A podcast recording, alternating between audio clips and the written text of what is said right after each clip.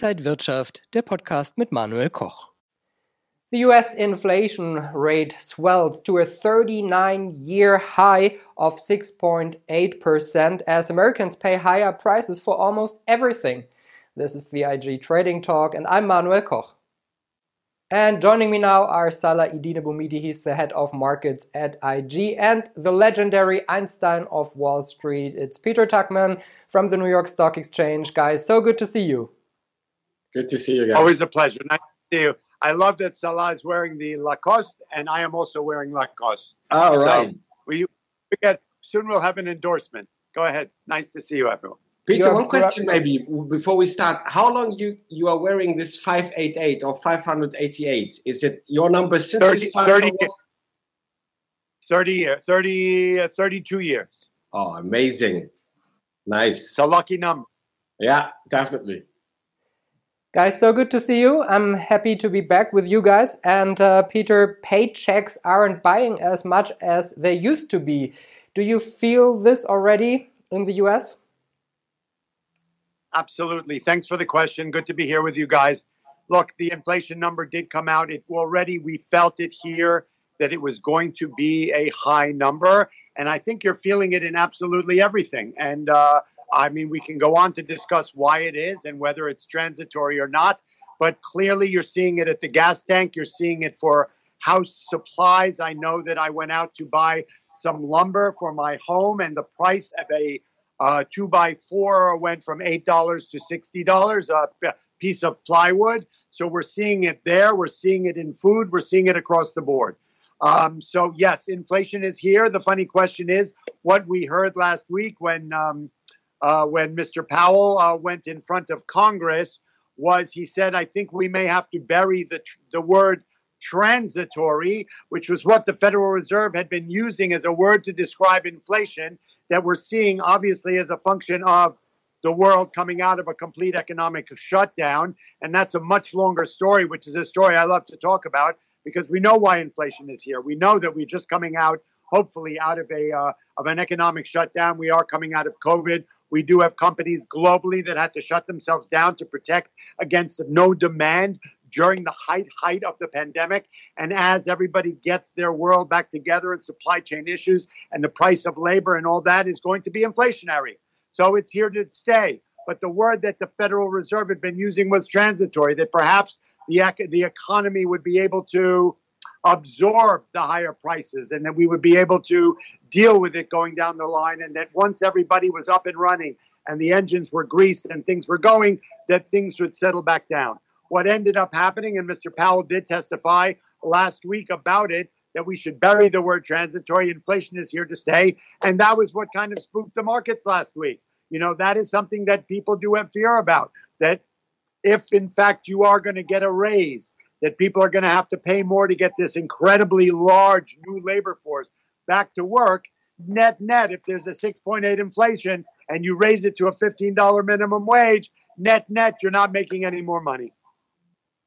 Peter, but maybe one more question. On the other hand, corporate America is making good money. The companies are successful. How is everything coming together? The high inflation rate, uh, the wages, and uh, corporate America, which good earnings.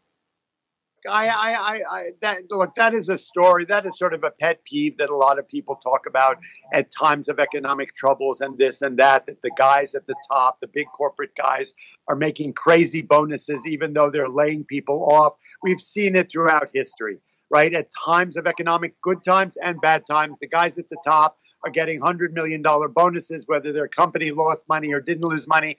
So, you know what? Is it upsetting to me? It's not a battle I choose to fight over. You know, I work hard. I try and make a good living to support my family. That's one thing. I am not, although I would maybe prefer to be one of the guys at the top who have $50 million bonus packages because their company did very well, you know, coming out of the pandemic and whatnot. So, is there a trickle down effect for the people at the top? having done well with their corporations, earnings guidance and whatnot, down to the small worker, to the regular person on the street? I don't think so. I mean, we are seeing that 4, more, 4.2 million people quit their jobs in August, that we're having to pay people a higher price to get back to work, that there's a big push for um, a minimum wage to be raised to fifteen dollars, you know, and that that that are, is is the general is the everyday Joe making more money because the corporate bigwigs had a really great year? I don't believe so. No. Guys, let's have a look uh, to the chart of the week. Salah, you brought us the mid-month effect. Uh, what can we see here? First, we can see that the year is almost is coming to the end. So it's the last mid-month effect trading strategy or signal that we can have. It's December. Uh, we can see the performance, the past performance of this year, which shows us a positive tendency between 9 and 11 trading day. And on Friday, we started because it was the eighth, the eighth trading day. We are starting with closing the eighth of trading day. Today, Monday, it's starting with the 11th trading day. And we could see a bullish tendency going forward for the next three days. I checked also technical analysis. We are starting a new uptrend, maybe uh, confirming the year end rally. VIX is dropping down as after the spike that we have seen, which is also good. And I looked on the fear and greed index, which is still uh, on fear. And I use the sentiment. This is also a question that I will go to Peter afterwards. I use the sentiment as a contra indicator. So if I see panic on the market, I buy. If I see euphoria on the market, I sell not only looking on the fear and greed index, but this is how I use the sentiment. And we see it's now bearish, it's on fear. And this is maybe also third confirmation that now we could see a next in this week that we can see a nice bullish momentum over here pushing over 36,000 on a constant level. I think it's really important, and I've been talking about it for a number of days now, guys. Last week, if you look at the last seven trading days coming into today being Monday, we've seen some of the biggest volatility I've ever seen in my life. And I, I'm, I'm, I will go through it one day at a time because surely in my career of 35 years, I've seen bigger up days, bigger down days, I've seen crisis and volatility.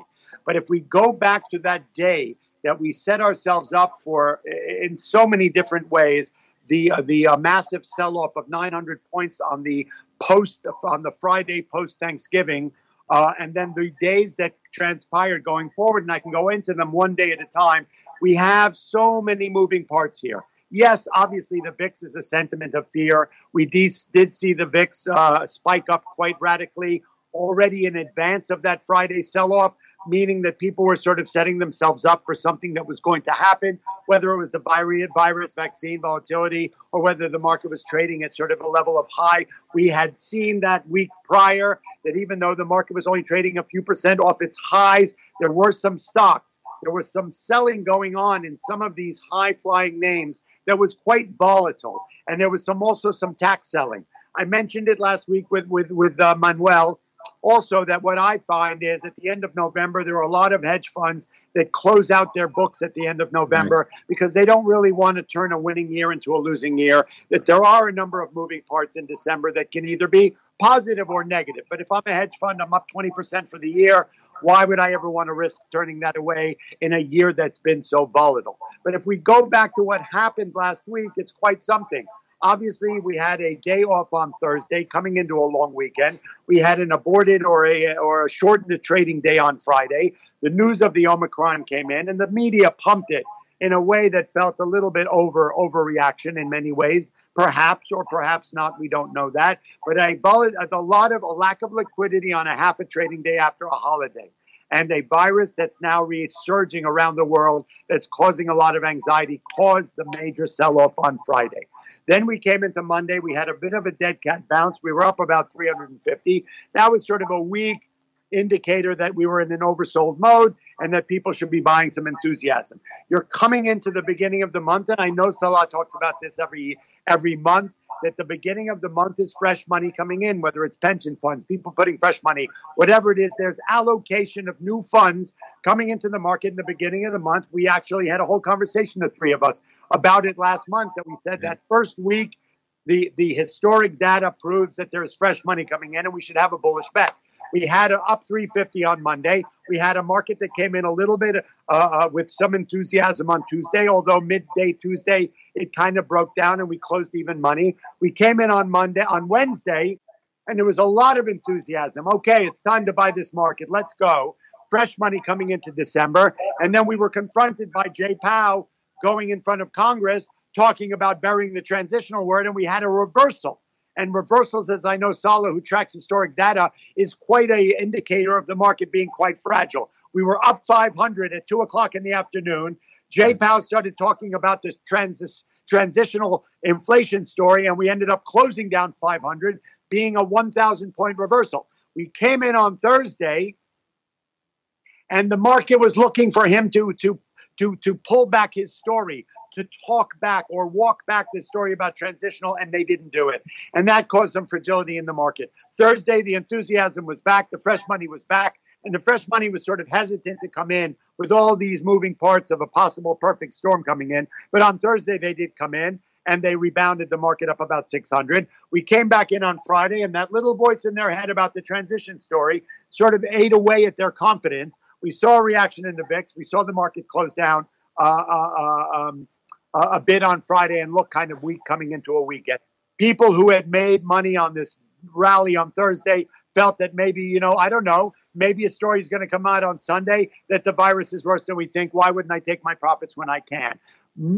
December historically can be choppy. In up years, we tend to see a little bit of a sell off if people take profits. We do see tax selling on some stocks that were, were painful, right? We've seen Alibaba get cut in half. We've seen Peloton get cut in third. We've seen Zoom get decimated. We saw DocuSign sell off $120. That was one of the favorites of the COVID experience that went from 30 to 270 on bad earnings last week. It went down $137, guys. So the movements, the volatility are wild.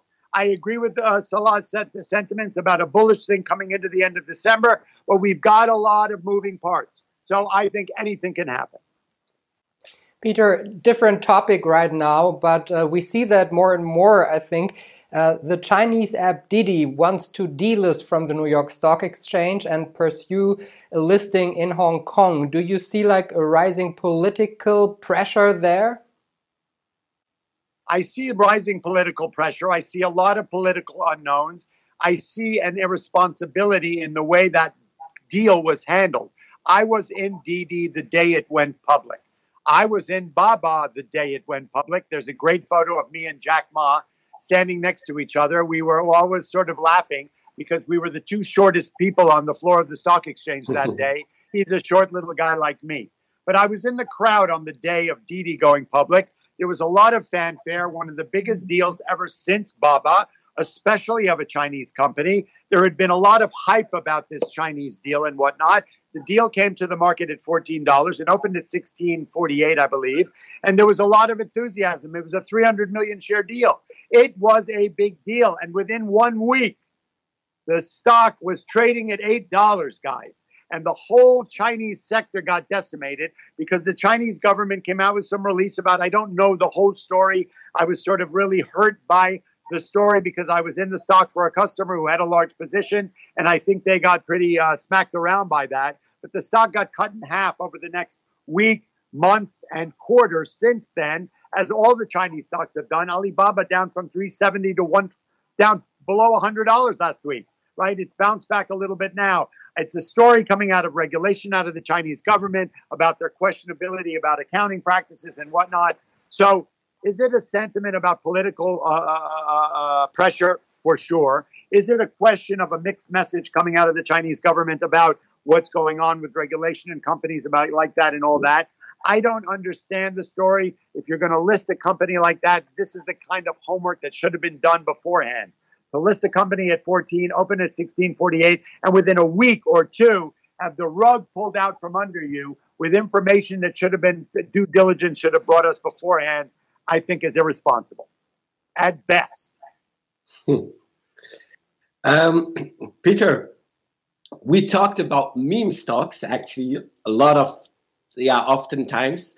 But now I recognize you are a meme right now. I've seen on Reddit, for example, that people are going crazy if they see your image on, on TV or if something happening on the market and you are coming up, then it's it's breaking the heart of people. They are happy, and this shows like a parallelism to bullishness.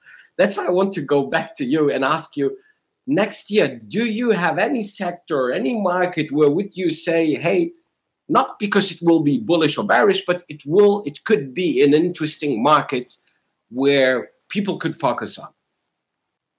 So, look, I'm excited about becoming a meme. At the time I became a meme, I didn't really know what a meme was. I had to ask somebody when they sent me a picture and says, You've become a meme. I said, I don't, what does that mean? what does that meme mean?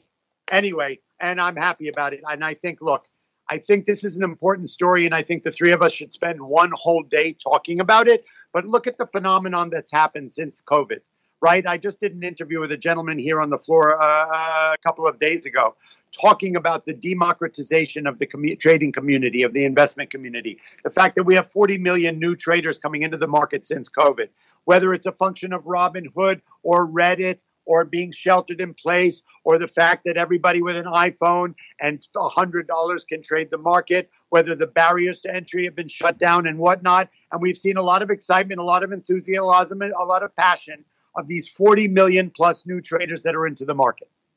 I've chosen in my illustrious way of being somebody who's been around for a long time, as opposed to sort of pushing these people away. I've realized that this is a phenomenon that's here to stay and that I think it behooves me as one of the long timers here at the stock exchange to embrace and to curate and to coddle this new generation of traders because they will be the next generation of traders. And if we don't curate them, they've come to this market thinking they have diamond hands and thinking that this is a get rich quick scheme. And they think that you can buy a GameStop at two and it goes to 400 and everybody on Reddit said it's going to the moon and it goes back to 150 and they all lost all their money. They think this is a funny thing and it's all fine and good. I love the fact that finally, after decades and decades of having only credited investors in, involved in the market, that everyone with an iPhone and $100 can trade the market. I love that. And I've chosen to really embrace this community, probably why I've become a meme. But I think that if we curate and educate these young people, young and old, white and black, uh, men and women, everybody uh, who are now trading the market with with inexperience, with, with a bit of amateurness in so many ways, with not understanding the premises of technical analysis, with not understanding that you never turn a winning trade into a losing trade, with the premise that you don't understand that taking no one got broke taking a profit. If we're able, and I think it behooves you, me, and Manuel to really embrace this community, which I'm doing, and I will happily open them up to you and tell them that this is amazing. They've been invited to this party finally and that if they don't act responsibly, they can come to the party, they can have one tequila, have a fun time, go home, and it's all fine and good. Or they can come to this party irresponsibly and drink too much and throw up and be angry and blame it on me that I ruined their evening. You know what I'm saying? That's my analogy. It's the come to the party analogy. I think that the future of 2022 is has could be spectacular. Obviously, we're going to have an interest rate raise coming into this experience because the economy is rebounding, because eventually we're going to be out of this COVID story, and because we got we need it relative to inflation and the yield curve and all that other stuff. We're going to start the taper in here, and like I guess we probably started it last week, and so we're going to unwind a lot of that stimulus that came into the market, and we're going to raise interest rates into the market just to protect everything that's going on. It may put a little bit of a cap in the market, but I don't think so but I think it's going to be an extraordinary year for the market, for the new generation of traders, for the retail trader per se, for you guys at IG and whatnot who are the the the ultimate uh, um, point of execution of this new generation of traders. I will observe the the Tuchman meme, and I will I will make an analysis, a statistical analysis for you. Maybe it's it's worth to have a Tuchman indicator let's let's see in the future what will come out. I will t- I will share the results with you. Okay. That'd be great. The Einstein indicator. Let's go. Boom. this indicator must be so smart, guys. Uh, I thank thank you so much. I appreciate your time. I really enjoyed the show with you. Thank you, guys. Thank you, Manuel. It's always a pleasure, Salah and Manuel. Thank you, Salah Eddine Bouhmidi, the head of markets at IG, and the legendary Einstein of Wall Street, Peter Tuchman from the New York Stock Exchange. Guys, thank you, and thank you for watching. This was the IG Trading Talk for this week. More information on IG.com. Thank you, and all the best. Und wenn euch diese Sendung gefallen hat, dann abonniert gerne den Podcast von Inside Wirtschaft und gebt uns ein Like.